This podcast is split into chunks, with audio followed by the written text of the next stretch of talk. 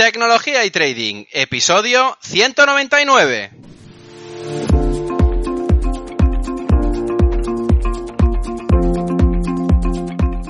Muy buenos días a todos, bienvenidos un día más a este podcast y canal donde se trata todo lo relacionado con el trading financiero, la informática y por tanto la combinación de los dos, el fintech. Aquí tratamos de técnicas, algoritmia, estrategias, noticias y muchas cosas más. Por eso solo puedo deciros bienvenidos a Tecnología y Trading. Programa 199 en este viernes 22 de mayo del 2020. Y como cada dos viernes, hoy vengo con un invitado especial al programa. Y es que digo que es especial porque, mm, bueno, ya veréis que tengo algunas preguntas preparadas para él, pero sobre todo digo especial porque eh, me faltaba por cubrir eh, a este invitado para traer a todos eh, los involucrados dentro de los RoboAdvisors en España. Y es que, bueno, con el invitado de hoy cubriremos todos y cada una de las posibilidades, o al menos las grandes posibilidades que hay como RoboAdvisors en España. Y como digo, creo que, nos va a dar bastante información porque tengo algunas preguntas interesantes para, el invitado. Y, nada, antes de, empezar con la entrevista, siempre recordaros, como, siempre, la página web del podcast, que es ferrampe.com, y ahí donde podéis encontrar también los libros, podéis encontrar también eh, todas las entrevistas que, he hecho a lo largo de, este tiempo, y también la nueva sección que, como digo, eh, apunta a otro nuevo blog que en breve eh, aprovechando que rebasaré la, barrera de los 200 programas, iniciaré mm, un proyecto nuevo. Bueno, espero que, os guste a todos eh, la entrevista y antes de, empezar con ella, como siempre os pido, suscribiros a Twitter eh, para aquellos que no me sigáis en ferrampe.com, todo junto. Volviendo con el invitado de hoy. Después de estudiar Derecho, de hacer un MBA en el extranjero, de vivir una transición del banco guipuzcoano al banco Sabadell y de crear FinanHub, crea y lidera FinanBest uno de los gestores automatizados más importantes en España. Y es que hoy tengo el placer de entrevistar a Asier Uribechevarría. Muy buenos días, Asier. Hola, Ferran, ¿qué tal? Encantado de estar contigo. Muy bien, muchas gracias. Eh, bueno, primero de todo, gracias por venir al podcast y, poder buscarme un hueco que, bueno, ha sido un poco difícil, pero al finalmente lo hemos conseguido.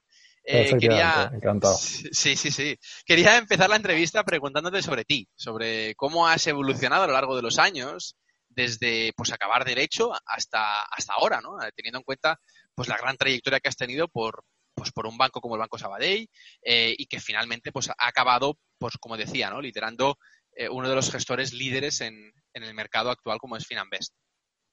Pues sí. Eh, pues mira, eh, yo soy licenciado en Derecho por la Universidad de Deusto, después de, ser, bueno, y soy ya de la generación, de la generación que todavía hizo el servicio militar, eh, por cierto, que yo soy, hablando, de, historia, ¿eh? yo, yo hice la mili en Marina en Ferrol.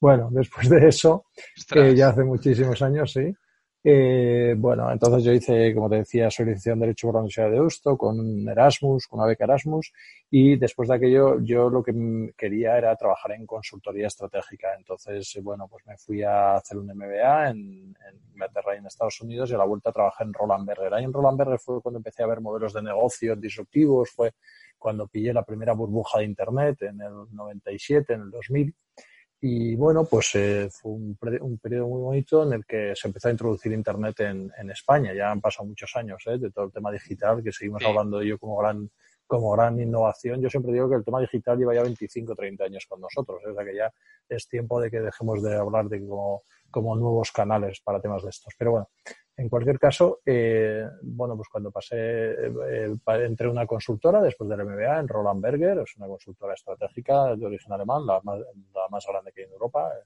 tipo McKinsey, el Boston, etcétera, pero, mm. pero la única europea que hay. Y eh, bueno, pues ahí estuve haciendo proyectos de consultoría estratégica para entidades financieras y de temas digitales. En, en aquel, eh, había, era el boom, el primer boom, la primera burbuja de Internet y me ficharon de un banco para llevar la dirección de e-business.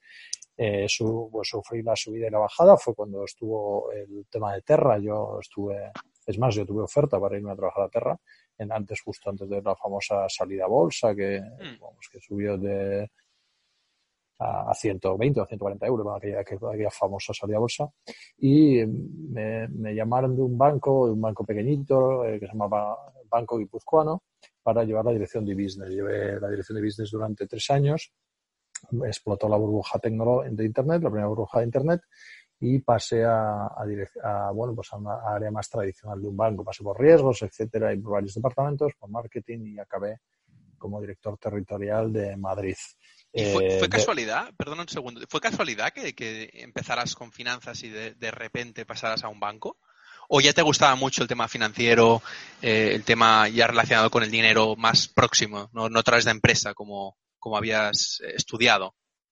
Sí, bueno, yo creo que esto va como muy de moda, ¿no? O sea, va por modas. En, en aquella época la gente tenía mucho, eh, digamos, como que estaba como muy pautado, ¿no? Trabajar en banca era una cosa muy interesante y la idea era que ahora han cambiado las tornas, pero cuando yo salí de la carrera, pues trabajar en un banco era, digamos, lo, lo, lo y en consultoría era como lo, lo, lo, máximo a lo que se podía aspirar en, general, ¿no? Si ibas por la carrera de, empresariales o si querías dedicarte a este tipo de cosas, ¿no? Entonces yo fue como eh, muy, muy pautado, muy, muy tradicional, ¿no? Pasé por consultoría estratégica y ahí parecía que el paso siguiente donde podías eh, tener un desarrollo profesional más interesante era en banca. Entonces yo era como muy, muy pautado, ¿no? Ahora, ahora ha cambiado. Yo ahora intentaría trabajar en Facebook o, en Google o en alguna de estas. No me iría, no me iría a ningún banco, ¿verdad? Pero, más startups, Efectivamente. Pero entonces era lo. Y, y bueno, pues pasé a, a, banca, como te digo, a banca, a banca comercial, en, también banca de empresas, etcétera, banca privada, y después nos compró el Sabadell. Nos se fusionó Banco Guipuzcoano con el Sabadell en el 2010, ahora hace ya 10 años. Yo entré en Banco Sabadell y a poco después me pedí, me ofrecieron la posibilidad de irme a México a montar. Sí, sí, sí, fue eh, chulo. Fue, estuvo, eh, me ofreció la posibilidad de irme a México a montar Banco Sabadell México como debajo del country manager, como director de todo el área de negocio. Ostras, pero, pero espera un momento, te, tengo que parar aquí. dos cosas muy rápidas. Eh, ¿Cómo fue la transición? Y lo segundo, ¿por qué después de comprar un banco, como decías, pequeño, quieren seguir expandiéndose más y más y más, incluso a otro continente? eso no lo acabo de entender. No sé si me lo puedes explicar cómo lo has vivido tú. Sí, hombre, la, transición mía a nivel particular, pues siempre que te compran, pues es, es, eh, tienes una cierta, es un poco doloroso, ¿no? Que decir, porque al final siempre es de los comprados, ¿no? Bueno, lo que pasa en España esto han sido, éramos 50 entidades, ya han pasado a ser 11. Entonces, pero, pero ser el comprado, pues eres tú el que te tienes que adaptar, ¿no? Y más sobre todo la diferencia de tamaño entre un Sabadell y un guipuzcoano, que el Sabadell era 10 veces más grande que el guipuzcoano. Entonces, pues eh, al final, pues la, la, transición siempre es complicada, ¿no? De, comprado. Pero, pero bueno, el Sabadell es un banco estupendo y, bueno, pues yo no tengo quejas de cómo me trataron. Pero, pero sí, pero nunca eres, o sea, evidentemente no eres una persona de la casa, ¿no? En el Sabadell hay una frase eh, se dice si, si, eres de sangre azul, ¿no? Ya sabes que el Sabadell es, es azul. Con el logo azul, sí. Efectivamente, entonces los, los históricos son de sangre azul, ¿no? Y el resto, pues no. Entonces, Un poco feo eso, ¿eh? Un poco feo. Sí, bueno, ya sabes, estas cosas culturales. ¿no? Al final, al final las, las, culturas de las organizaciones son, son importantes. ¿eh? Yo alguna vida, no sé si has oído la frase, una frase muy buena que me gusta mucho que dice que la cultura es la estrategia. Entonces. es que va muy atado, ¿eh? Va muy atado. Efectivamente, efectivamente. Entonces, eh, bueno, pues eh, el, el Sabadell tiene una cultura muy, muy determinada, de, un montón de, es un banco muchos años, salido de, de, bueno, de Sabadell, de una serie de pequeños empresarios de allí que se juntaron y tal, bueno, pues un banco con un origen muy determinado, con una cultura y bueno, pues, pues, pues eh, bueno, pues eh, eso, eh, si eres de fuera, pues no eres, no eres del grupo, ¿no? Entonces, bueno, pues siempre es más, siempre es más complicado. pero bueno, pasaría en cualquier entidad, ¿eh? Lo que pasa es que hay, entidades que son, hay entidades que son un poquito más endogámicas o que les cuesta un poco más cerradas y hay organizaciones un poco más abiertas al mundo. Y yo, el Sabadell, es un poco más de las primeras, ¿eh? siendo un gran banco y siendo unos excelentes profesionales, pero es un banco en sus cuadros directivos con una cierta endogamia. Pero bueno, eh, hmm. eso ya es un, vamos, un comentario constructivo, ¿eh? porque ya es, un gran, es, un gran, es, un gran, banco. Hmm. Eh, entonces, eh, bueno, pues eh, paso a Sabadell, me dan la oportunidad y me la, yo muy, muy agradecido. La, la, una gran oportunidad de irme a México a, lanzar México, eh, México. Mm. Sí, no, no, muy bien. Ahí estuve eh, poco tiempo, estuve un año porque después de, estuve en la primera fase de, más bien de definición y de toda la parte de, definición estratégica de, la propuesta de valor. Eh, poco tiempo después, eh, al de un año, ya, bueno, pues empiezo a, yo allí estuve viendo cómo, pues ya te digo, la definición de, de cómo hacer toda la propuesta de valor y todos los canales, segmentos, productos, etcétera, y bueno, ahí es donde vi eh, todos los modelos de distribución alternativos que estaban funcionando, sobre todo en Estados Unidos. Tenía, tenía, un equipo de consultores bastante grande trabajando para mí y ahí es donde vi pues el modelo de los gestores automatizados. ¿no? Entonces, bueno, pues eh, después de un tiempo, pues eh, haya pasado ese año, como te digo, llegué a un acuerdo con el banco y, y, me fui de Banco Sabadell. Me fui de Banco Sabadell para montar eh, para montar eh. Eh, ¿Fue, inmediato? ¿Fue inmediato el, al volver, ver ese modelo de negocio y, volver y, decir, oye, esto lo tengo que, crear aquí? Bueno, sí, estuvo todo unido. La salida del banco vino unida a, mi, a, mi, a mi objetivo de, poner en marcha un gestor automatizado. Yo, yo soy, lo hablaremos más adelante, pero sí. yo soy un convencido de lo, bueno, de la necesidad de la digitalización de los bancos. Esto, bueno, el tema de Internet ya, como digo, ya lleva 25 años, pero el, eh, va, va por oleadas y, como sabes, pues hay industrias completamente transformadas y la de servicios financieros es una industria eh, completamente, digamos, condenada a, su, a su transformación digital. No, los, el modelo de distribución que tiene la banca eh, es un modelo de distribución caro, no eficiente, con muchos conflictos de intereses, con no, entonces todo está condenado, bueno, y, unos, y sobre todo con unos con unos márgenes que no, que no cuadran para el modelo de distribución actual. Entonces, eh, tienen unas inercias muy grandes, tienen grandes volúmenes, es un sector muy importante, por lo tanto, es, es complejo de transformar pero, pero vamos, es, no es que lo diga yo, es cualquier consejero delegado, tú, de cualquier presidente de cualquier banco, tú oyes las, los discursos que dan y saben que están, que vamos, que, que el camino va por ahí. Entonces yo simplemente eh, fue, dije, bueno, pues quiero ser espectador desde dentro de una organización o quiero intentar liderar desde una evidentemente a, una, a la escala que, que, corresponde, a una escala pequeña, pero quiero liderar este, esta transformación de la industria, ¿no? Entonces, bueno, pues dije, existe la posibilidad, tiene muchísimo sentido un, jugador puro, eh, pure player de Internet, tiene que, vamos, es el futuro. Eh, y bueno, pues fue esa la, la razón de la salida del banco y, la puesta en marcha de inmediato de un de, de. Muy bien. Bueno, al final es, es por, por, por, por lógica temporal la que tú te has encontrado en la necesidad de, de empezar este proyecto, a menos lo que, lo que entiendo, ¿no? De que viste una cosa y te gustó tanto que lo tuviste que implementar aquí. Sí, eh, sí, bueno, no es tanto, bueno, no, no es tanto necesidad, sino, sino, bueno, eh, yo creo que es, eh, eh, bueno, es lanzarse a, por una cosa que tienes clara y que creo que es bueno para, bueno, y que es para todos. para la mm. industria y que es buena para todo. Respecto a la otra pregunta que me hacías con respecto al Banco Sabadell y su necesidad de expansión, eh, bueno, la, como probablemente sabes, los bancos en Latinoamérica eh, están ganando muchísimo dinero. Allí los, el, el, sector, el sector financiero pues tiene está como en España hace 20 años y México es el mayor generador de, beneficios eh, en todo el planeta para, para por ejemplo, para, para el BBVA. Eh, el 37 o el 40% de los beneficios del BBVA vienen de México. Santander es el segundo jugador allí. Santander, eh, bueno, entonces tiene operaciones muy importantes. Entonces, eh, diversificar en, en, entre continentes con diferentes ciclos económicos o por lo menos eh, y, sobre todo en diferentes modelos de desarrollo, pues de, desarrollo de, la de, la industria, pues tiene mucho sentido, ¿no? Porque al final, al final diversifica riesgo, ¿no? Que es la parte, que es una parte clave cuando haces gestión de riesgos, ¿no? Entonces, al final, si tú estás en varios países, pues, pues si un país te va mal, te puede ir el otro bien. Dentro de un país te va a ir bien o mal, pero te puede, quiero decir, lo puedes estar haciendo bien o mal, pero si el país va mal, es, eh, pues lo único que puedes aspirar es que te vaya un poquito menos mal, pero si estás en varios países, pues, pues tienes más posibilidades de diversificación. Entonces ya lo hicieron los grandes, los grandes eh, bancos hacía mucho tiempo y es una aspiración que yo creo que tiene mucho sentido, pero muy complicada, eh, porque el Sabadell se ha diversificado, como sabes, en, entre España, México y, Inglaterra y Reino Unido. En el Reino Unido le ha dado muchísimos quebraderos de cabeza.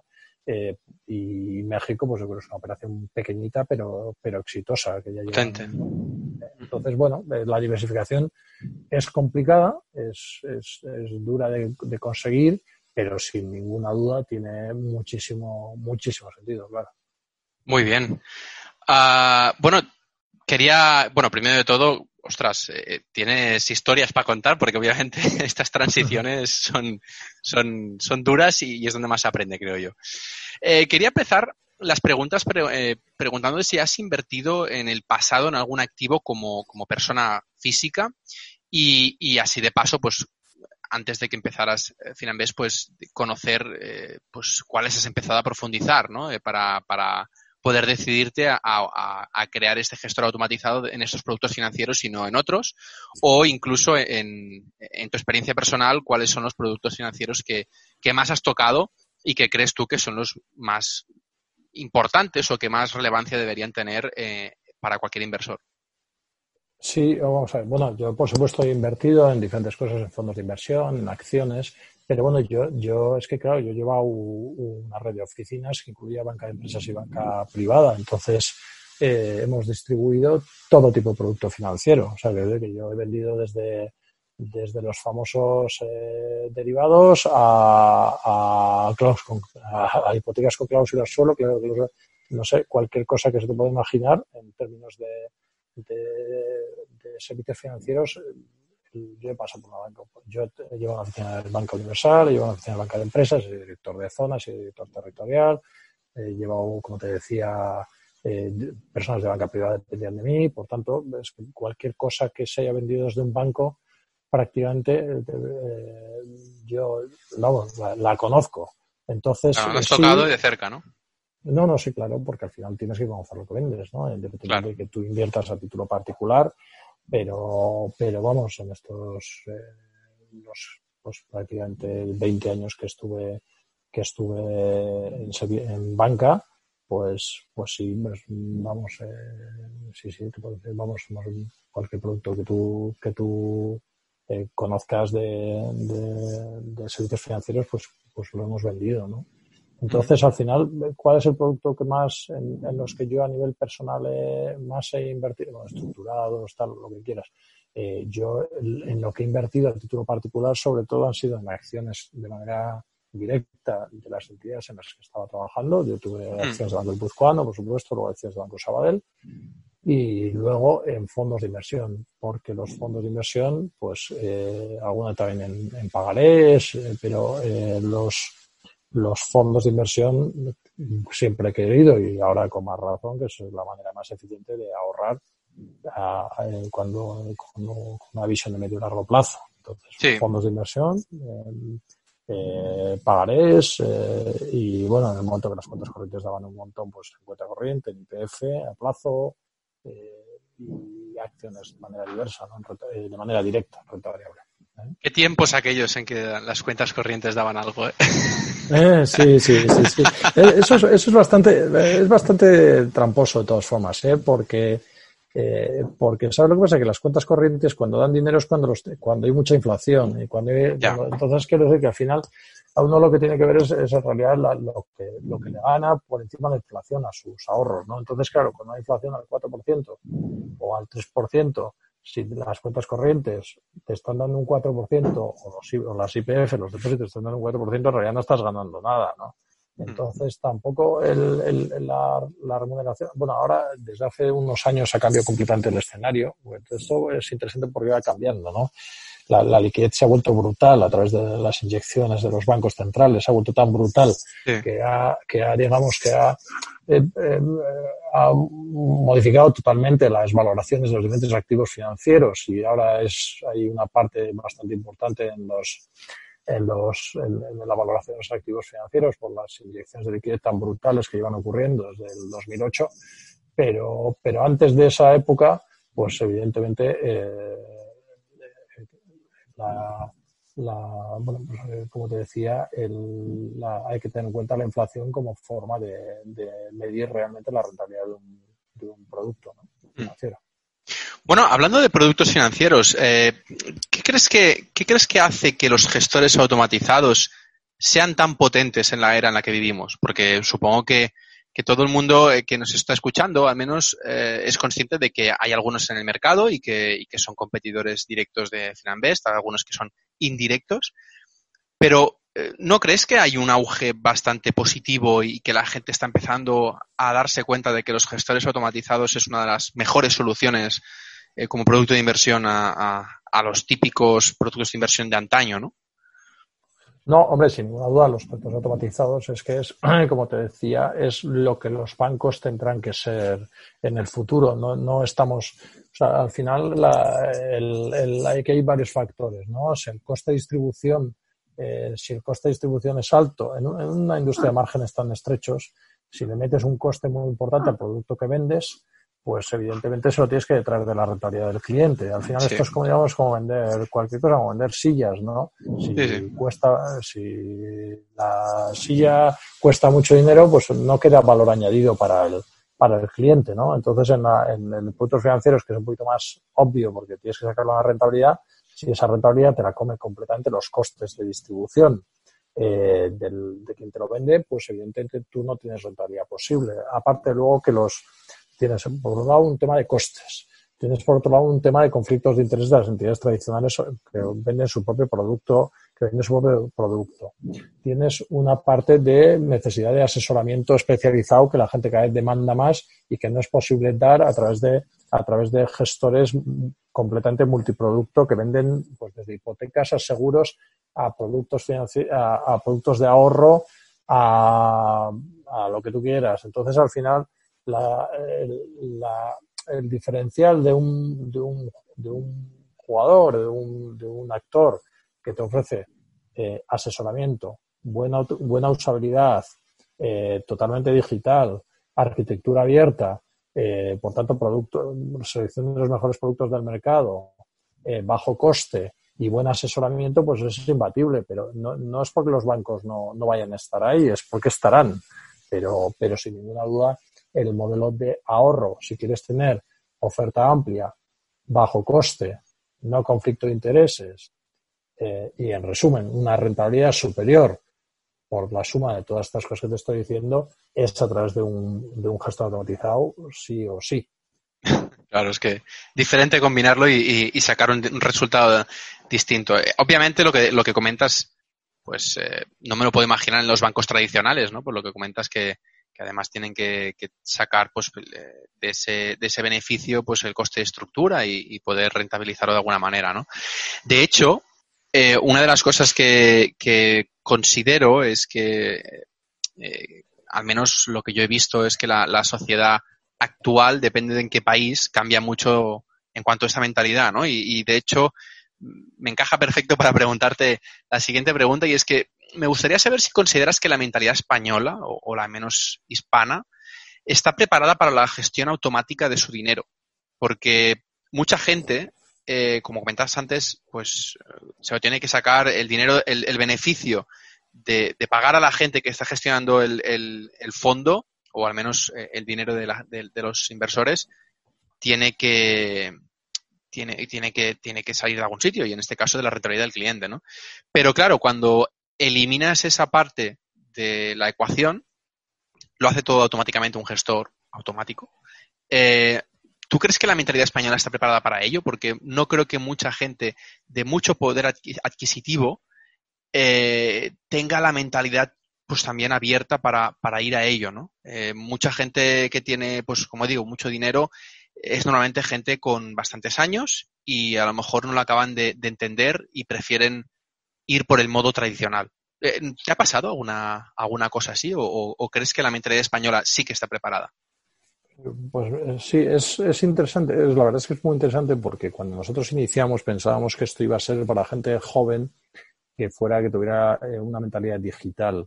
Pero al final, ¿sabes lo que pasa? Que, que nosotros, la mayor parte de nuestros clientes son gente de más de 40, 45 años. Porque al final, el tema digital, bueno, pues a la gente eh, es una barrera, eh, una persona de 50 años, que bueno, una persona de 50 años ya es ya debería ser digital, ¿verdad? Porque ya como lleva 25 o 30 años el tema de Internet entre nosotros, pero, pero eh, al final lo que realmente es, es eh, importante a la hora de seleccionar un gestor automatizado son tener un cierto conocimiento financiero, entender lo que te estoy, lo que hemos hablado hace un momento, de que no hay conflictos de intereses, de que pues, los bancos te están ofreciendo un producto que no te da rentabilidad, etcétera. Y eso te lo entiende muy bien una persona de 50 años que lleva invirtiendo, o de 40 o de 45 años, que tiene algo de dinero y que lleva invirtiendo ya 10 o 15 años, ¿no? Por lo tanto, es, eh, lo que realmente es relevante es que sea alguien que tenga una cierta, un cierto hábito de preocuparse por sus inversiones. En el momento que se preocupa por sus inversiones, entiende muy bien la propuesta de valor y entiende por qué es mejor invertir con un, perdón, con un gesto automatizado que, las alternativas tradicionales. Entonces, nosotros sí que, eh, pues eso, los clientes eh, con, conocimientos financieros eh, pues entienden y acogen muy bien este, este tipo de, de, oferta. Es más difícil para gente que no tenga cultura financiera. ¿Por qué? Porque el que no tiene cultura financiera se acoge simplemente a la marca y a, la cercanía de un gestor, ¿no? Dice, Dios, a mí me fío de, de Pablo, que, lleva, que me dio una hipoteca y me dio 15 años hablando con él y tal. Y eso es, eh, y no, no quiero preocuparme mucho, de, no, ni quiero entender, que me aburre muchísimo esto que me están contando de, de la rentabilidad y, el TAE y no sé qué, pues venga, lo que me diga este. Que le delegas, ¿no? Todo. Eh, efectivamente. Eso es, eh, bueno, pues eso que es mayoritario en el inversor español, porque es un inversor poco acostumbrado a ahorrar y a invertir porque era un inversor que muy, muy de IPF y además con un modelo de, un modelo como tú sabes de bueno pues de mucha confianza en la pensión pública que es otro tema a, comentar pues sí que es verdad que es un, es un inversor que le ha costado le está costando entrar por este tipo de modelos. Pero fíjate más por un tema de no por un tema de falta de, demanda, sino sobre todo por un problema de que el, inversor español, eh, como te decía, es un inversor muy dependiente o muy que ha estado muy acostumbrado a depender a pensar más en, términos de jubilación en pensión pública que en pensión privada. Cuando tú vas a un inversor norteamericano, pues el inversor norteamericano o ahorra o, o, se muere porque porque no, hay pensión pública. Entonces, por la cuenta que le trae, invierte bien. Y ahí los Cambio de chip, ¿eh? Cambio de chip. total, total, porque al final, eh, ya te digo, si tú te tienes que preocupar por tus ahorros, pues evidentemente pues te preocupas por hacerlo bien. Cuando en realidad tus ahorros son una parte marginal de tu, de tu futuro, porque de lo que, lo que estás pensando es en depender de, una pensión pública, pues, pues bueno, pues como te decía, pues bueno, pues dices, bueno, pues, pues ya me va bien con lo que me cuentas de la sucursal. Lo que pasa es que es un poco complicado darle la vuelta, creo yo. Es decir, ahora si, si vamos a, a, un modelo pues de la, mochila austríaca, ¿no? El típico que mucha gente pues está intentando impulsar. Eh, claro, yo, yo, me imagino, pues yo qué sé, mis padres o, mis abuelos que, que viven de, de, las pensiones públicas, no les puedes eh, quitar de estas pensiones públicas o a la gente que está a punto de jubilarse porque te dirán que ellos han, han ido pagando toda su vida para ello. Entonces, es un poco como complicado, ¿no? Porque cuanto más esperas a, poder cambiar el modelo, más te metes en el barro, ¿no? Y es más difícil salir. Sí, hombre, o sea, el tema, de, eso da para una charla muy larga, el tema de las pensiones públicas. A ver, el tema de las pensiones públicas, eh, primero, no es, un, no es un sistema de capitalización, es un sistema de reparto. Ni tus padres ni los míos pagaron para pagar sus pensiones. No, no, pero es su idea. Es decir, la idea de decir, no, es que yo estoy pagando para, ¿sabes? No sé si me explico.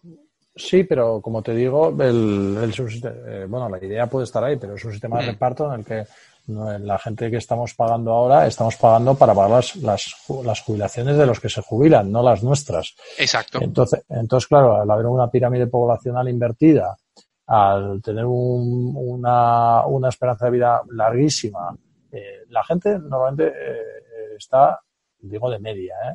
Está hmm. recibiendo más de lo que ha de lo que ha eh, de lo que ha pagado en toda su vida en, términos de pensión pública la, gente eh, vive 25 años que ya, me, ya me parece fantástico como por supuesto Eh, pero no la gente, eh, con, la, gente, mucha gente que está con pensión máxima, no ha estado pagando durante 25 años a, la seguridad social esas cantidades. Por tanto, lo que hay es mucha gente recibiendo más que lo que han pagado ellos. Pero, pero ya no solo eso, sino además que como la pirámide está invertida, eso no es sostenible porque la gente va a haber mucha más gente cobrando y poca gente pagando.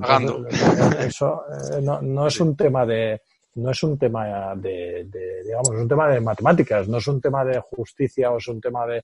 Entonces, claro, la única, la única solución para eso es incremento de deuda, ¿no? Eh, pero el incremento de deuda también la paga alguien, ¿no? La pagan los, lo pagarán nuestros hijos o la pagará la gente la gente joven, ¿no? No es un problema de fácil solución, pero en todo caso, eh, digo, por, por, por simples y puras matemáticas, las pensiones públicas tenderán a reducirse necesariamente.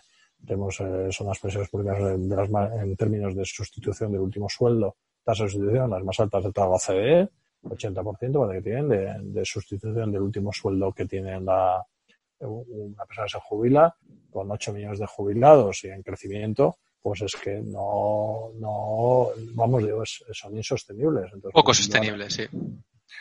Bueno, son eh, con el modelo actual insostenibles. Y bueno, si empezamos a meterles impuestos, pues serán sostenibles, pero lo que se nos caerá es por otro lado.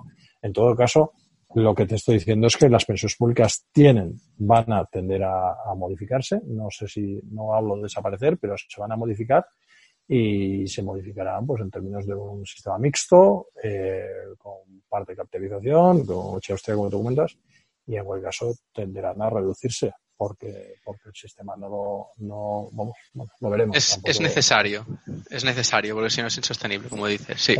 Bueno, yo creo que eso, bueno, y de hecho la, la pregunta iba encarada a, eh, indirectamente a la cultura financiera, ¿no? Porque como, como comentabas, eh, ponías el caso de, de uno de los países donde la, donde la, cultura financiera, como es Estados Unidos, es la, la cultura financiera es, es, como una necesidad eh, si quieres vivir muchos años y que, claro, obviamente tienes que empezar a, pensar eh, cuanto antes mejor, ¿no? No lo puedes dejar hasta hacia el final de, tu vida porque, pues esto te pasa factura, ¿no? Entonces, te quería preguntar, eh, ¿crees que eh, en cuanto a cultura financiera a España le, le, falta mucho o le falta cada vez menos para equipararse a Estados Unidos? Porque, obviamente, a medida que va avanzando la cultura financiera en Estados Unidos, no sé si va a la misma velocidad, nos, aproximamos más rápido, más lentos o incluso a la misma velocidad que la cultura financiera eh, americana. Y en el caso de que, de que aún nos quede, de que el gap sea muy grande, ¿cómo crees que debería cambiar desde tu punto de vista cada individuo y de forma global? Bueno, lo que pasa es que, joder, eh, vamos a ver, nosotros estamos, eh, eh, en, términos de cualquier innovación, estamos aproximadamente cuatro o cinco años por detrás de Estados Unidos. O sea, el, digo en Europa en general, o con los países anglosajones. Estamos cuatro o cinco años por detrás. Pero en términos de, en, cualquier, en cualquier innovación, te hablo, de, cualquier comparativa que hagas, el mercado financiero español es, es 50, es como 50 veces más pequeño que el, y, no son 50 veces más grandes. Nosotros son, en términos de, de población, pues la verdad que son seis veces más grandes o siete veces más grandes y el, el, el, mercado financiero estadounidense es 50 veces el que es el, español. Eh, no es escalado. Sí, sí. O sea, no, no tiene nada que ver, estamos, no, no es comparable.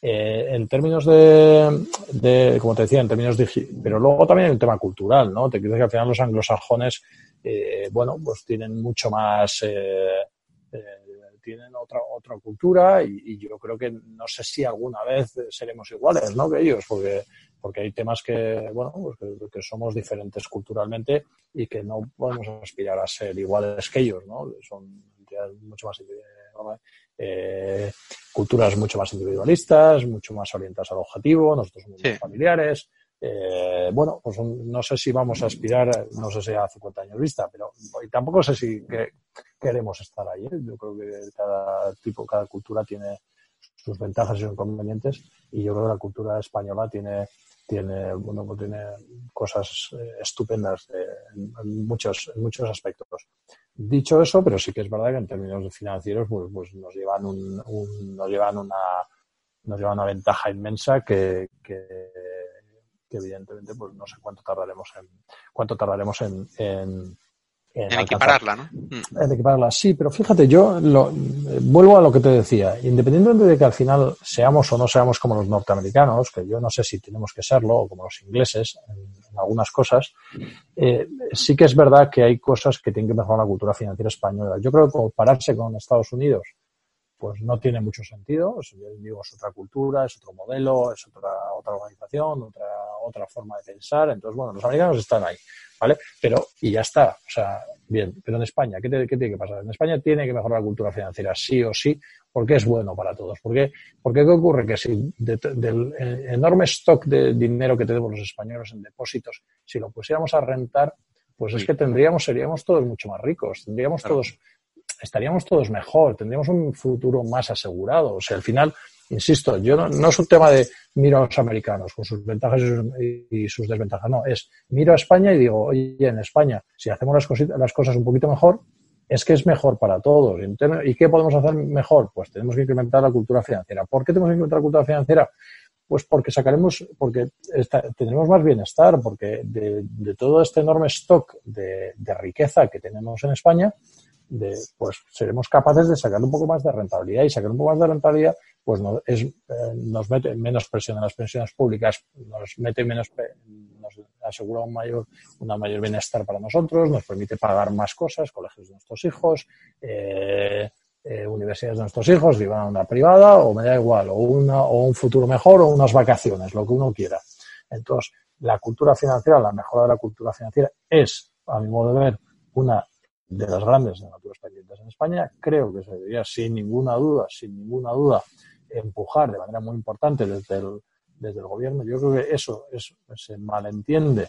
El, el, que haya una mejor cultura financiera no quiere decir que vayamos a ser más egoístas, no quiere decir que vayamos a ser más eh, menos solidarios, eh, no quiere decir que vayamos a ser peor sociedad, porque nos preocupamos un poquito más por, eh, por entender mejor pues unos, conceptos básicos de, de bueno, de, no solo de básicos financieros.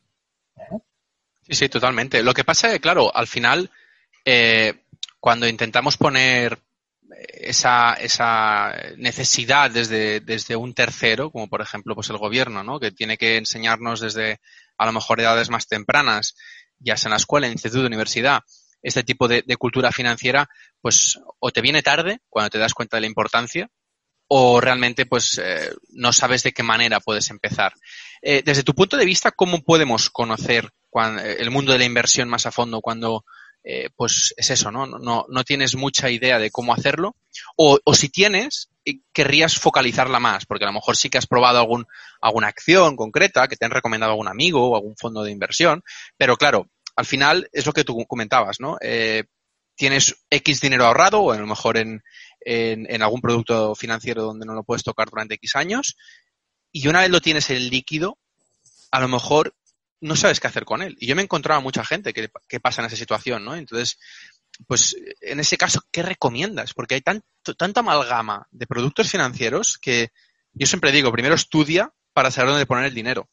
Pero es muy difícil empezar a, estudiar una cosa cuando, pues lo que digo, ¿no? Tienes demasiadas, demasiados caminos posibles. ¿Qué recomiendas tú en ese caso? A ver, lo que pasa es que el tema de, fíjate, yo creo que el tema de la cultura financiera es, es, eso precisamente. Yo creo que nos han hecho creer, porque de manera interesada desde, desde ciertos, eh, probablemente incluso de las entidades financieras, de que es un tema muy complicado que tienes que dejar en manos de terceros y esa es el primer, la primera parte de la que tenemos que atacar. O sea, entender unos mínimos de, de, producto financiero está al alcance cualquiera a poco interés que demuestres. Yo creo que simplemente es leer, leer un poco como en toda la vida. O sea, no, no entender de servicios financieros a, nivel, eh, a nivel, digamos, medio. Está eh, al alcance cualquiera que se interese. No hay más que leer un poco, leerte los periódicos, leerte la sección de economía, comprarte la expansión, o comprarte una revista de inversión. No, no, son, no son temas complejos, no te puedes meter a cursos, te puedes meter ahí ahora tienes todos los cursos puedes leer libros, pero o puedes hablar con gente, ¿no? Lo que pasa es que a la gente le aburre, no, o le parece, como tú dices, muy complejo, pero en realidad, si uno presta, le presta un poquito de interés y a poco que le leas, eh, yo, fíjate, leía el otro día un, un artículo muy interesante eh, no, no, no leía, oía un, oía un, en YouTube un vídeo de, te vas a reír, de Arnold Schwarzenegger. Uy, no, pues mira, me ha sacado una persona que, que, le admiro más de lo que la gente se puede pensar porque, porque realmente tiene una historia detrás y, y cuando no, me... Una... No, es impresionante. Sí, sí, sí, me fascinó. Es, es una cosa... Me fascinó, me fascinó. Entonces, eh, él, Exacto. Entonces Arnold Schwarzenegger hablaba de, decía el tío, eh, decía el tío, eh, a cualquier cosa que le dediques media hora al día, media hora al día que cualquiera la puede sacar, al de un año es que eres un experto. O sea, eh, es que me hizo mucho, me pareció muy no, claro, Arnold Schwarzenegger que no es un tío que te parezca así dices, joder, este no parece, es un tío muy bueno, es un tío muy listo, no, si no, no hubiera llegado donde ha llegado. Pero el tío decía, mira, a cualquier cosa que le dediques media hora al día, media hora al día, es que al cabo de un año eres un experto, pero un experto a nivel, no te decir mundial, pero seguro que en España eres un experto. Entonces lo que te digo es que, eh, pues es que mi recomendación es simplemente, oye, si te interesa, dedícale media hora al día, 15 minutos al día. Y con 15 minutos al día de, de, de leer cosas financieras, de leerte los periódicos, de entender pero vamos, te puedes sentar con cualquiera y no te va a engañar. O sea, eso con total seguridad. Entonces, Al final es, constancia y, focalizarte bien hacia dónde tienes que dirigirte. ¿no? interés. Pues yo, si te tuviera que definir una palabra, la palabra es interés. No es complejo, no es difícil, eh, no y, y, te puede ayudar mucho en tu vida. Con un mínimo interés de, ya te digo, 15 minutos al día de leer temas temas, los periódicos, o sea, si más que leer el periódico, te, lees la sección de economía de todos los días de un periódico, el que tú quieras, y al de seis meses eres capaz de entender mercados financieros y eres capaz de, tomar decisiones eh, informadas, sin ninguna duda. Muy bien, uh, te quería preguntar ahora pasando un poco más al terreno de Finanbest y me gustaría saber ¿Qué criterios seguís para, para, seleccionar los activos financieros en los que invertís y, y de qué manera evaluáis para poder saber si, si se tienen que, que, seguir en cartera, en el portfolio, o eh, por, por ende, pues, al revés, ¿no? Es momento de, de, de dejarlos fuera de, de ese portfolio de los clientes. Bueno, el proyecto y el modelo de inversión de Finanbest es un modelo, eh, bueno, eh, complejo, eh, es un modelo muy, muy, digamos, muy, muy numérico. Lo que nosotros hacemos es, eh, para definir las carteras, bueno, se, se definieron las carteras hace ya casi cuatro años por un comité de inversiones muy potente, en el cual había un equipo muy, muy amplio. Se tuvieron definiendo las carteras durante seis meses en base a un modelo algorítmico, el modelo Black Litterman de de asignación de, bueno, de acuerdo a, a, descorrelación entre mercados y a, y a cuáles, bueno, por hacerlo sencillo, que si no al final también parece que, que siempre lo complicamos. Al final lo que se hizo es un análisis de los diferentes mercados existentes, de su, de su historia, y al final lo que se ve es qué combinación de diferentes mercados tiene la mayor probabilidad a largo plazo de conseguir las mayores rentabilidades de acuerdo a mirando la historia y mirando hacia el futuro, con un, análisis de Monte Carlo que se llama, mirando hacia el futuro de cuáles son la, la digamos, eh, la combinación de mercados que te hace tener una probabilidad de tener mayor rentabilidad para un nivel de, para cada nivel de riesgo. O sea, al final lo que tú haces es dices, oye, pues yo soy un poco arriesgado, pues vamos a ver en qué mercados tienes que estar invertido para conseguir la máxima rentabilidad posible de acuerdo a lo que tú, a tus objetivos y así se hace para los diferentes perfiles de riesgo. A partir de ahí, eh, una vez que has definido en qué mercados hay que estar por, para tener más rentabilidad, porque por ejemplo una cosa que en España, eh, o sea, el mercado norteamericano, por volver a tratar de Estados Unidos, por todo esto que hemos hablado antes, es un mercado que da el doble de rentabilidad el, el, anual que el mercado español. O sea, en el mercado americano están los Facebook, están los Google, están los Lore, y antes estaban pues otros otros líderes. España es un, entonces, quien invierte en España, en el mercado español, pues lo normal es que de media, lo normal no, lo que le va a ocurrir es que de media consiga la mitad de rentabilidad que en el mercado norteamericano. Eso es así. Entonces, ¿qué ocurre? Que, que si tú eh, si tú eres capaz de, analizar todo eso y, por ejemplo, los emergentes, pues son evidentemente mercados de crecimiento. ¿Por qué? Porque son mercados que están con una población joven todavía con, que tiene que comprar de todo y por tanto eso si no pasa nada esos mercados tienen que ir para arriba y las empresas de ahí tendrán que crecer porque no son mercados maduros. Entonces bueno pues cosas bastante de sentido común pero luego puestas con digamos con los análisis numéricos eh, bien construidos. Entonces lo que hacemos nosotros es analizamos todos los mercados del mundo, decidimos, evidentemente, siempre invirtiendo a través de fondos de inversión que están eh, en España y que están, se venden en España y que están distribuidos en España con todas las garantías de, fondos de inversión normales de los que están en España, pero que invierten en esos países o en esos mercados. Y lo que se hace es, se hace, una, se hace un, un modelo de distribución entre los diferentes mercados, se hace la combinación que optimiza la rentabilidad y a partir de ahí, para invertir en cada uno de esos mercados, lo que se hace es seleccionar un fondo de inversión, el mejor fondo de inversión que hay para invertir en cada uno de esos mercados. Por ejemplo, si nosotros queremos, oye, tenemos que invertir el 40% de tu cartera en, eh, queremos invertirlo en, las, en empresas norteamericanas. ¿Qué, ¿Qué, fondo de inversión invierte en las empresas norteamericanas?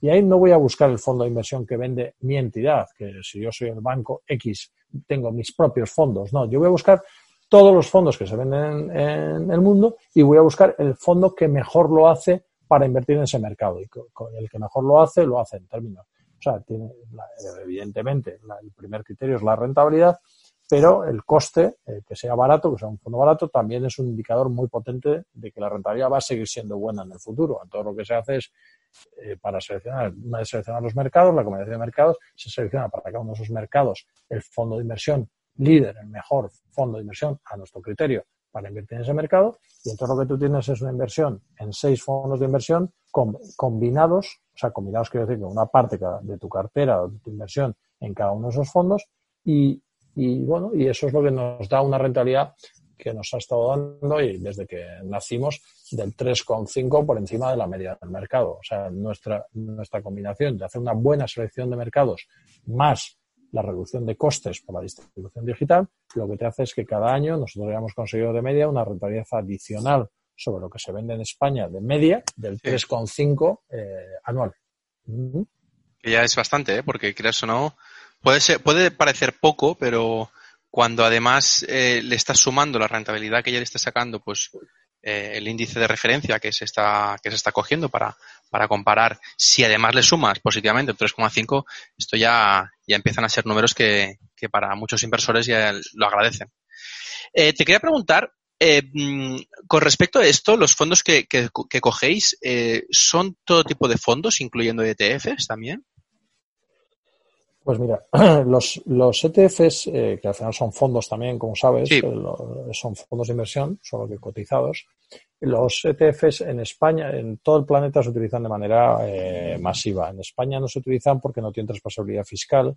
Como sabes, en España es el único país del mundo donde los fondos de inversión, lo cual está bien, tienen responsabilidad fiscal. Tú pasas de un fondo a otro, estás en un fondo de inversión de un tipo y consideras que tienes que irte a otro fondo de inversión de otro tipo, eh, estás en una renta variable y te quieres una renta fija, o lo que sea, uno en Estados Unidos, te quieres uno invertido en China. Pues te puedes pasar de un fondo a otro y no tienes peaje fiscal. En el resto del mundo sí. Tú cuando cambias de un fondo a otro tienes peaje fiscal. Entonces, ¿qué ocurre? Que como los ETFs, que al final no son más que fondos eh, Exchange Trade Funds, que son fondos cotizados, eh, como los ETFs en España sí tienen eh, peaje fiscal, pues no se utilizan fondos de inversión para construir carteras, ni siquiera para invertir en general. Nosotros tenemos dos productos. Tenemos carteras de, carteras de fondos de inversión, como te he comentado, y tenemos planes de pensiones. Los planes de pensiones que no tienen problema de traspasabilidad fiscal, porque las compras y ventas que hagas dentro del plan de pensiones están exentas, dentro del propio plan de pensiones, el plan de pensiones está invertido, un plan de pensiones cualquiera, tiene por debajo una serie de productos que para, conseguir la rentabilidad esperada para ese plan de pensiones. Entonces, esos productos tú puedes intercambiarte, puedes comprar y vender de un fondo a otro o de un ETF a otro sin pasar por caja, ¿vale? Pero eso no pasa con los fondos de inversión. Entonces, eh, por acabar, carteras son solo de fondos de inversión, porque en España no es lo más eh, óptimo fiscalmente. Planes de pensiones que también tenemos sí que tienen ETFs de subyacentes. Claro, Interesante. Además, eh, desconocía que tendríais planes de pensiones, ah, así que, bueno, eh, ¿qué, productos de inversión tenéis en, en Finanbest actualmente? Pues tenemos carteras de gestión discrecional, las seis carteras que te he comentado, de un perfil más conservador a un perfil más agresivo, de una sí. cartera pues, eh, muy, muy, basada en renta fija a una cartera 100% renta variable eh, para largos plazos de, de inversión y luego tenemos dos planes de pensiones, uno más conservador y otro más agresivo. Muy bien. Bueno, al final dais, dais posibilidad a, todo tipo de inversión, por lo que veo. O sea, está, está muy bien. Em, te quería preguntar, porque en, diferentes artículos de, páginas, de diferentes páginas web, siempre recomiendan a pues, la gente que utiliza gestores automatizados, y supongo que lo habrás oído más de una vez, que la manera de invertir con más cabeza o al menos de manera constante es seguir un patrón, un patrón bastante marcado en el cual pues de forma constante, como digo, se invierte pues la misma cantidad de dinero eh, para poder sacar el, máximo provecho a largo plazo, ¿no? Es decir, cuando obviamente pues en los ciclos de mercado donde va mejor eh, los fondos donde has invertido o, va peor esos fondos, si tú vas añadiendo la misma cantidad eh, pues todos los meses, obviamente pues vas cogiendo las mejores y las peores posiciones y por tanto al final es una media constante, ¿no? Eh, quería saber qué opinión te da y cómo, cómo recomiendas tú usar el gestor automatizado para sacarle el máximo partido en todas las situaciones de mercado, dado que obviamente las personas, la mayoría de personas, eh, pues tienen un salario que se prorratea ah, mensualmente, es decir, no lo recibimos a principio de año o a final de año, sino que cada, mes recibimos una cantidad y que, y que esa inversión a lo mejor pues eh, tiene que ser pues al final de, al, final de mes o incluso al principio de, del mes. Eh, me gustaría saber tu opinión, si crees que es válida ese, ese patrón de, inversión a través de un gestor automatizado o cómo crees que sería la mejor manera de invertir a través de un producto de esa tipología. Sí, vamos a ver. Eh, la inversión a través de un costo automatizado, en, mi opinión, claro, como no puede ser de otra manera, es eh, la mejor manera de invertir, independientemente de cualquier otra consideración. O sea, invertir, invertir con bajos costes, de manera diversificada y en arquitectura abierta. Esto es que alguien seleccione los mejores productos para ti, es como comprar en Amazon. Es, mm. eh, es tener acceso a los mejores productos al menor coste. Entonces, eso es independiente de la situación de mercado. Eso es bueno, sea el mercado bajista, sea el mercado, eh, eh, esté el mercado en alza o esté el mercado estancado. eso es la primera consideración. Con respecto al, modelo de inversión, eh, evidentemente, o sea, siempre se ha comentado, y esto me gusta decir que casi todas las cosas que aplicamos en Finambés y que cuento yo, digo, y, vete y confírmalas en Google y verás como, en Google ya sé que no es, pero si ves literatura y si ves, y si ves la información, porque luego, pues claro, como hay mucha gente contando eh, las cosas que hace, pues, pues eh, bueno, pues uno, los, los oyentes tienen que creer a uno u otro, ¿no? Pero al final yo siempre digo, mira, eh, mira en, mira en, en, internet y mete la mejor manera de invertir a, largo plazo. Y verás cómo te dice casi todo lo que estamos diciendo nosotros. No te va a decir otras cosas. No te va a decir que te metas en depósitos. No te va a decir que hagas, que te metas en no sé qué. No te va a decir el 90% de, las cosas que, estoy, que contamos y que aplicamos nosotros. Con respecto al tema de, la mejor manera de invertir, eh, que es independiente de Finambés, yo se lo diría a cualquiera que quiera invertir. Si lo hace a través de Finambés, fantástico. Y si lo hace a través de su entidad tradicional, pues también. La mejor manera de invertir es a través de, inversión sistemática. Sin adivinar cuándo el mercado va a subir o va a crecer es, es imposible, eh, es imposible. Por tanto, cuando haces, hacer la inversión, puedes aspirar de manera más, más, más eh, digamos, más objetiva y más razonable, ¿no? Entonces, la forma más, la forma óptima de invertir, en cualquier caso, siempre es una inversión sistemática. Esto estoy diciendo, invierto todos los meses 200, 300 euros, 500 o 5.000, lo que puedas. Pero esa es la forma correcta de invertir, eh, vamos, sin ninguna duda.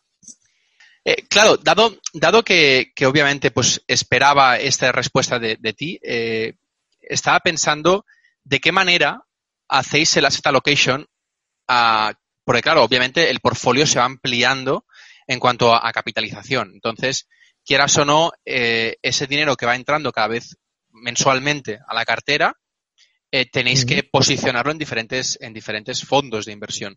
¿Cómo, ¿Cómo lo hacéis? Es decir, ¿cómo hacéis que poco a poco mm, vayáis comprando más o menos fondos de inversión o cómo añadís fondos de inversión a la cartera? Porque obviamente pues ha sobrepasado los límites de, la diversificación en diferentes fondos. Eh, porque claro, obviamente, si siempre se pone la misma cantidad, tendréis que hacer una reestructuración mensual, ¿no? No, pero eh, las carteras que están definidas, o sea, nosotros tenemos seis carteras y cada una de las carteras tiene un, una distribución concreta. Tiene con el dinero que está invertido, con el dinero que tenemos, eh, eh, pero cada cartera es individual, o sea, no, no tiene nada que ver el volumen de, de, de, de inversión total que hay en Finanbase con tu cartera. O sea, nosotros, tú llegas con tus 5.000 euros, o con, me da igual, con tus 3.000 o con tus 500.000 y lo que hacemos nosotros es invertirlo de acuerdo a tu perfil entre los diferentes, en, en, las proporciones que corresponden a tu perfil y compramos de ese fondo para ti ese dinero en cada uno de los fondos. No tiene nada que ver con lo que haya. O sea, como te digo, aquí cada cliente es individual, cada cliente tiene su propia cartera y sus propias sus propias participaciones en los fondos. Entonces, si tú tienes una, una cartera, por decir una, eh, que no es así el caso, pero más tienes una, porque todas tienen seis o siete fondos, pero tú tienes solo dos fondos y traes 5.000 euros y está la, la, distribución es 50 y 50, pues se te van 2.500 a un fondo y 2.500 a otro fondo. Y da mm. igual lo que tenga el resto de la gente. Sí, sí, sí. Seguramente no me, no me, no me, no me he explicado bien o no me he expresado bien. Lo que quería comentar es, eh, pues, el caso, por ejemplo, que comentas, ¿no? Eh, imagínate que tienes 5.000 euros y, pues, eh, dado que tu perfil pues da para dar para entrar en cinco fondos, eh, pues pones mil euros en cada fondo. ¿Qué pasa si yo al final del año he ido metiendo mil euros al mes y de los cinco mil, pues pasas a tener cinco mil iniciales más los doce mil que has eh, ido acumulando a lo largo del año, ¿no? Es decir, tienes diecisiete mil. ¿Esos 17.000 se, se estarían alocados eh, en parte proporcional en los mismos cinco fondos o se, o se irían ampliando para ir diversificando a, medida que vas incluyendo ese dinero dentro de tu cartera? No, porque mm, es una buena pregunta, pero no, no, es, no depende del volumen. A ver, eh, tu cartera, eh, la cartera que hemos definido como óptima para ti, es óptima para ti tengas 5.000 o tengas 50.000 euros. Nosotros no hacemos distinción entre volúmenes. Entonces, al final, hemos definido la cartera para ti, tú traes 5.000 y la distribuimos. Y traes otros 1.000 y los volvemos a distribuir y así sucesivamente cada vez que traigas. Otra cosa diferente son los reajustes, que es, imagínate que estás en cinco fondos y un fondo eh, crece mucho porque ese mercado crece mucho eh, y entonces te sales de tu perfil de riesgo porque ese es un, estás en un mercado, ese mercado, eh, a ver, si tú, por ejemplo, tienes que tener un 25% en mercados emergentes, pero ese mercado emergente, los mercados emergentes de repente empiezan a crecer mucho en, en valor y llegan a ser de tu 100%, en vez de ser un 25, pasan a ser un 45 porque han crecido en valor, pero tú quieres estar, tu cartera solo tiene que tener un 25% de emergentes, entonces lo reajustamos. Entonces lo que hacemos es vendemos de eso que ha crecido, además tiene un, evidentemente un efecto positivo porque lo que te hace siempre es vender en lo que has ganado dinero y comprar en lo que hay más potencial de revalorización. Entonces nosotros vendemos de lo que sea, de lo que te haya crecido para reajustar la cartera. También hay otros reajustes de cartera que son porque sale un fondo mejor que los que tenías. Entonces te quitamos, el, te sacamos del fondo eh, que está funcionando peor y te metemos en un fondo que funciona mejor. Pero eh, esos son reajustes, que reajustes automáticos por, por, por, lo que decía, por, por tema de crecimientos de, o de crecimientos de, de, mercados, o hay reajustes no automáticos que son los que hacemos nosotros para intentar optimizar aún más tu cartera. Pero eh, tu volumen no tiene nada que ver con tu distribución. O sea, tu volumen de inversión no tiene, o sea, tú vienes con 50.000 euros, te lo distribuimos entre cinco fondos y cuando traigas otros 50.000, si no ha cambiado tu la situación de los mercados, te lo volvemos a distribuir de la misma manera en los, en los mismos cinco fondos. Vale, perfecto. Ahora lo entiendo. Eh, de hecho, eh, con respecto a lo que comentabas, ¿no? Que pues, a medida que pasa el tiempo, pues los fondos van mejorando sus rentabilidades o, incluso van empeorando. Entonces, tenéis que hacer reajustes. ¿De qué manera seleccionáis que un fondo eh, es el más apropiado para cada cartera? ¿En qué os basáis para, para determinar que el fondo es el mejor de su categoría? Pues los, los fondos seleccionados tienen eh, una serie de requisitos eh, para nosotros que son pues que tengan una historia de más de tres años, que tengan más de 100 millones de patrimonio. O sea, lo que intentas es evitar riesgos o conseguir beneficios. Quieres evitar riesgo de liquidez, por tanto tienen que ser fondos que tengan más de 100 millones de euros de volumen gestionado. Quieres evitar problemas de solvencia, por tanto, lo que coges son grandes gestoras mundiales, no te vas a una gestora pequeñita, las, las, grandes gestoras mundiales. Quieres conseguir eh, quieres conseguir rentabilidad, por tanto te vas a, fondos que hayan tenido un track record excelente en toda, en toda su historia. Entonces, tú atendiendo a, criterios de, solvencia de patrimonio, de historia, de, de bueno, de, una gestora reconocida tal, tienes ya, haces una selección muy potente de los fondos que se, venden en el mercado. Eh, entonces, eso digamos son los criterios, eh, digamos, de, eliminatorios, ¿no?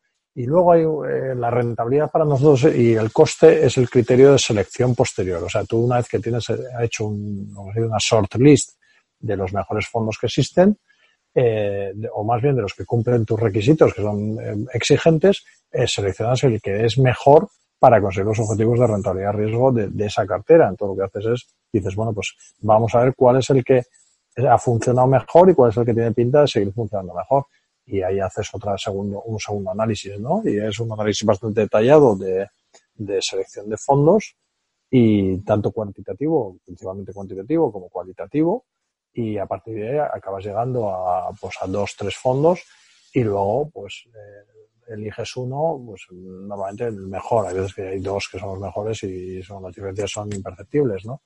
Luego tienes también otros criterios, ¿no? Si lo quieres, eh, lo quieres eh, que cubra FX, no quieres que cubra eh, los cambios de FX, bueno, los cambios de moneda, eh, bueno, pues hay una serie de, criterios, ¿no? Si lo quieres en euros o quieres en dólares para tener también, también cambiado el, como te decía, cubierto el riesgo de moneda o no lo quieres porque te interesa que también aprovecharte de las oscilaciones de la moneda. Bueno, pues hay una serie de criterios también, ¿no? Pero, pero, pero el proceso de selección de fondos también es un, es un trabajo eh, duro y, y, y, bastante, bastante prolongado en el tiempo. ¿Lo monitorizáis automáticamente de alguna manera?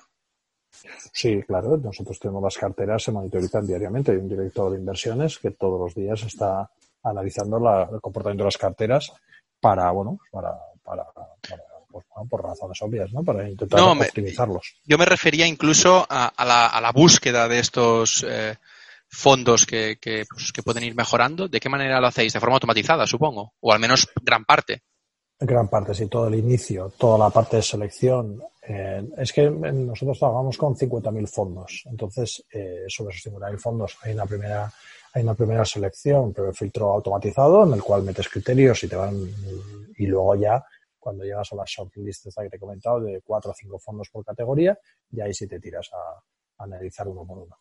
Claro, muy bien, muy bien, muy bien. Bueno, uh, pues así hemos llegado a la última pregunta del podcast y, en mi canal siempre va de libros o, de recursos en general. Y te quería preguntar eh, si me podrías recomendar eh, tres libros o tres recursos, no hace falta que sean libros, a lo mejor son páginas web o, a lo mejor son biografías, que crees que son importantes eh, haber leído para cualquier inversor. Como hemos comentado bastantes cosas, pues desde fondos de inversión, ETFs, eh, cultura financiera. Eh, no sé si querrías ah, pues apuntarnos tres eh, que, sean relevantes para ti o que crees que son relevantes para leer. Sí, mira, eh, un libro muy fácil de leer y muy, muy, muy agradable, o sea, muy que te da una cultura financiera muy interesante y que es muy fácil de leer y es un clásico absoluto, es el pequeño libro para invertir con sentido común, que es de John Bogle, que sabes que es el fundador de Vanguard, Vanguard y que murió hace el año pasado, me parece. poco, este sí. exacto, y fue uno de los grandes, grandes, grandes inversores de la historia. Entonces, este, eh, y, bueno, fue el, inventor de la gestión indexada y es un, es un grande, es, un, es una persona súper interesante. Vamos, el pequeño libro para invertir con sentido común, es un librito muy pequeñito, de, tiene ciento, bueno, tiene 200, no tengo una mano, ¿eh? 280 páginas, pero es, es, pequeñito. Se lee rápido. Eh, se lee muy rápido y es, es un gran libro para leer. Eh, este es el primero que yo, que yo recomendaría a cualquiera para, para, bueno, pues para entender un poco de, de, de, de inversiones. Luego, otro, otro libro que, no es de inversiones, pero que a mí me gustó y me pareció terriblemente interesante para, para, para bueno, o por lo menos didáctico, entretenido sobre cómo luchar en la vida y cómo, y cómo conseguir los objetivos, es, es el, de, que hizo hace un par de años el fundador de Nike, Phil, Phil Knight, el, fundador de Nike, Phil Knight, que se llama Nunca te pares. Pues es un libro muy interesante, es una, autobiografía de Phil Knight, pero es un libro que es muy, muy interesante porque, porque bueno, pues muestra la pelea desde una persona que no que empezó de la nada, eh, pidiendo dinero prestado a su padre y que construyó la, la bueno, pues el, imperio que es Nike, ¿no? Y toda su pelea y este me, me resultó muy entretenido, muy entretenido de leer. Son varias pues, personas las que me han recomendado este libro, ¿eh? desde dentro del mundo de la inversión a afuera del mundo de la inversión. O sea que tendré que al final caer en leerlo. ¿eh? Sí, sí, léetelo, pero además se lee, es muy agradable, es como una novela, ¿eh? o sea, se lee muy, muy bien.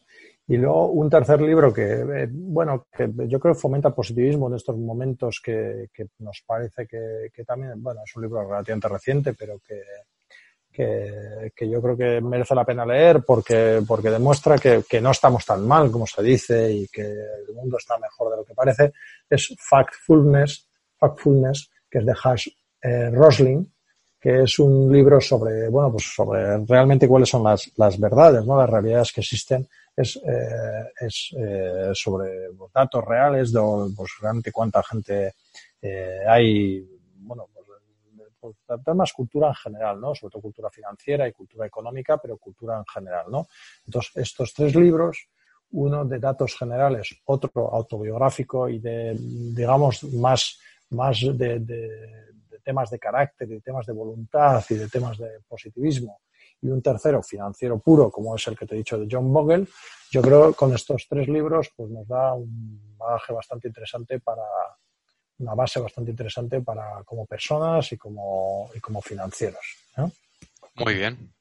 Bueno, eh, hemos repasado a menos varios, varias tipologías de libros, eso me gusta. Eh, Asier, eh, muchísimas gracias por venir al programa. Eh, me ha parecido una charla muy interesante y, creo que además pues que todo el mundo ha aprendido al menos alguna cosa porque hemos hablado de bastantes temas importantes e interesantes. Te lo agradezco mucho y, y de nuevo gracias. Ha sido un enorme placer, Ferran. Ah, cuando quieras repetimos. ¿eh? Muy bien. Antes de despedirme, me gustaría saber eh, dónde te pueden dónde te pueden contactar. A través de Twitter, a través de la página web, eh, ¿qué prefieres? A ver, nosotros eh, tenemos evidentemente la página web de Finanbest, ahí estamos, eh, nos pueden conectar, nos pueden contactar, ahí está el teléfono, te ayudamos. Y yo en LinkedIn, yo soy, yo más eh, estoy bastante activo en LinkedIn, entonces en LinkedIn yo encantado acepto radio, encantado de, de contactar con gente vía LinkedIn. En Twitter también estoy, pero bastante, bastante menos activo. Y luego, evidentemente, el que quiera llamarme me llama a Finanbest, que está el teléfono en, nuestra página web. Y yo encantadísimo de, vamos, de, hablar, que es un placer eh, recibir eh, llamadas de gente que esté interesada en, en Finanbest o en lo que sea. Muy bien, pues muchísimas gracias. Y nada, bueno, para la gente que le han surgido dudas o preguntas de lo que nos ha contado Asier, podéis hacérmelas llegar también al formulario de contacto de ferramp.com barra contactar y nada, antes de despedirme, como siempre os pido, suscribiros al canal de Spotify, Evox, iTunes y aparte darme un me gusta, 5 estrellas para hacerme un poco más feliz. Muchas gracias a todos, sobre todo a ti, Asier, y hasta dentro de 15 días. Adiós, gracias, Fernando. Adiós.